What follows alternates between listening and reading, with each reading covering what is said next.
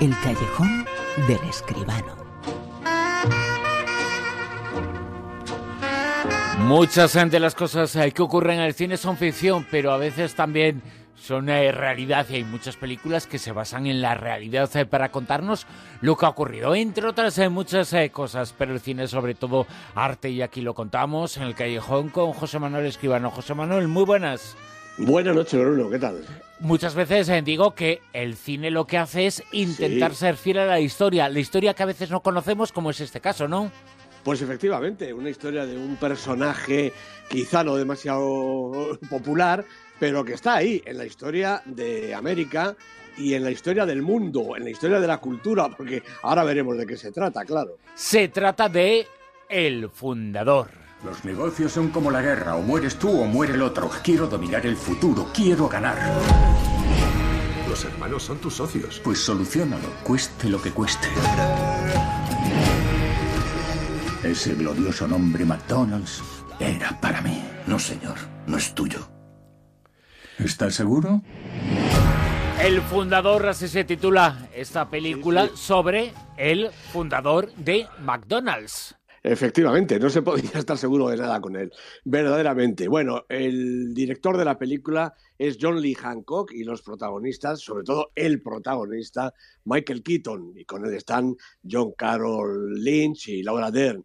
Este John Lee Hancock, para quien no se acuerde mucho, pues es el mismo director del Novato, de The Blind Side y también del encuentro de Mr. Banks, esa película sobre Walt Disney.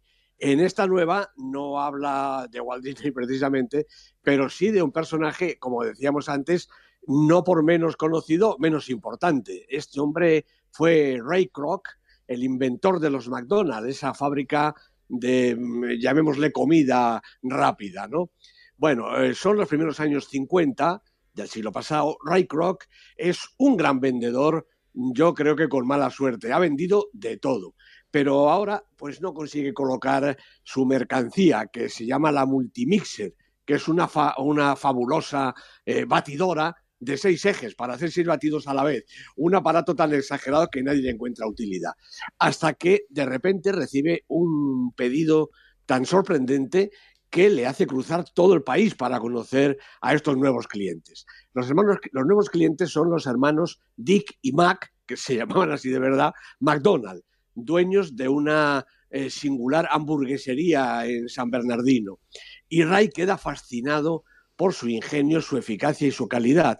Poco más de una cocina y un mostrador, en mitad de la calle, el público llega, hace su pedido y en medio minuto se va con su paquetito tan satisfecho. Y ahí comienza una relación personal y mercantil que será el embrión del mayor negocio de comida rápida del mundo y que convertirá al antiguo vendedor de tres al cuarto en un magnate supermillonario en poco más de una década. Claro que por medio quedaron amigos, colegas, su mujer y por supuesto los propios hermanos McDonald, a los que dejó sin negocio y sin dinero. John Lee Hancock lleva a la pantalla eficazmente la historia real del hombre que construyó un imperio, una persona arrolladora, incansable y también, la verdad, bastante sinvergüenza. Y Michael Keaton se convierte en el intérprete, yo creo que ideal, para despertar a la vez en el espectador simpatía por su férrea voluntad. Croc lo fiaba todo en la constancia, mucho más que en el talento o en la educación, por su voluntad y su carácter de visionario y al mismo tiempo sentir rechazo por su falta de escrúpulos y su habilidad para engañar a todo el que se le ponía por delante, sin excepción.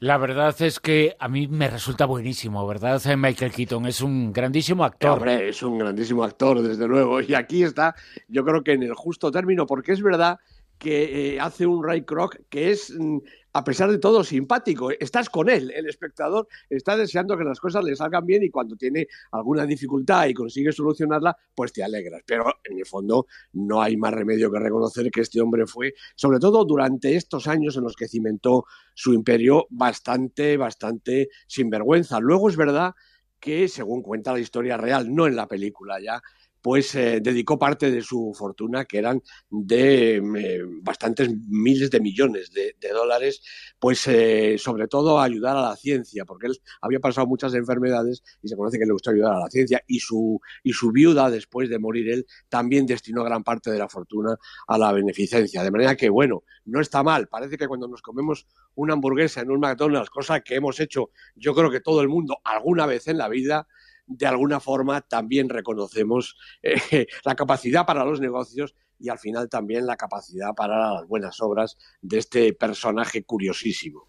Un personaje sobre el que hay una película ahora interpretada por Michael Keaton, la película que hemos eh, hecho la crítica. Esta noche es el fundador, eh, pero hay más actualidad, más noticias en claves de premios. Por ejemplo, los fotogramas, José Manuel.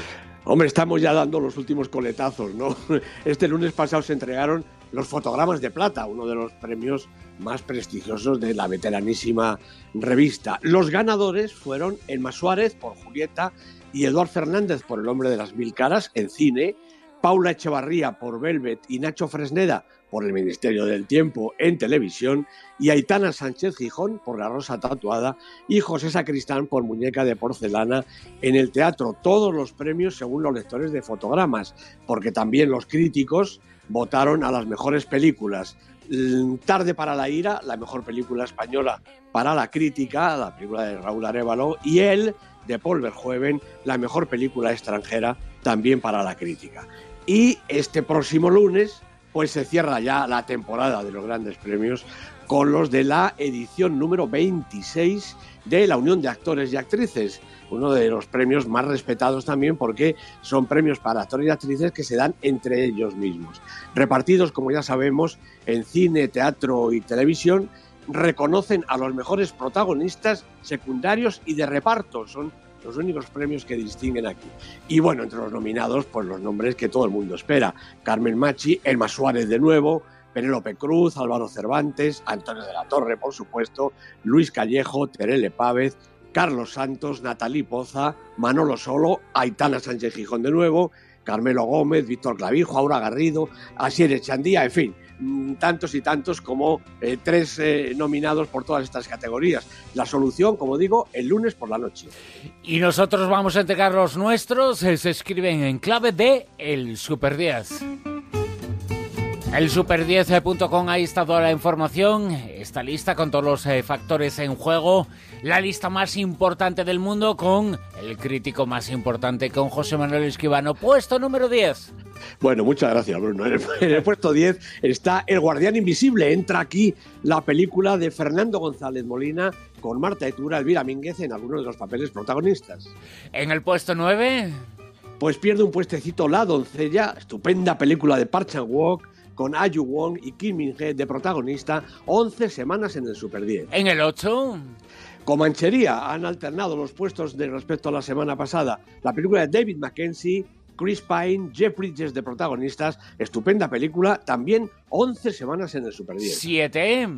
Es por tu bien, dice Carlos Terón, y se lo dice seguramente a Coronado, Álamo y Cámara, los protagonistas de su película, que baja un poquito en su segunda semana. 6. Bueno, primera película para Logan, la nueva aparición de este personaje, yo creo que el favorito de los X-Men, lo ¿no? James Mangold es el director y Hugh Jackman, naturalmente, el protagonista. Como digo, primera semana en la lista. Cinco. Segunda semana para La vida de Calabacín, repite posición, la preciosa película de, animación del francés Claude Barra. En el 4.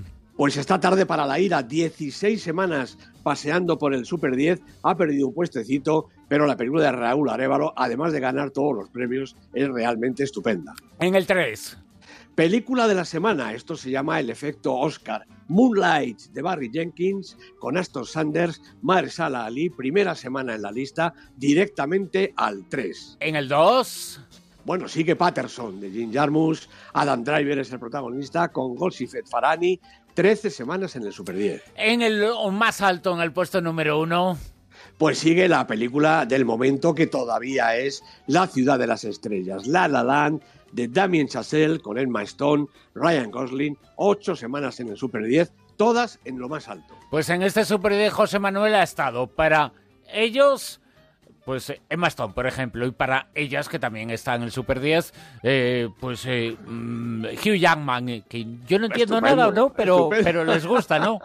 Hombre, es un señor guapísimo Hugh Jackman, ¿no? Sí, me parece eso mí, dicen, ¿no? Sí, sí, yo creo que sí. Nos está intentando imitar. Es que... Efectivamente, efectivamente. Bueno, José Manuel, muchísimas gracias eh, por conocer eh, contigo, por repasar la actualidad del mundo del cine, que la seguiremos repasando dentro de siete días. Escribano, ti, Bruno. muchas gracias, un abrazo. Gracias, Chao. un abrazo, un abrazo. En Onda Cero, La Rosa de los Vientos.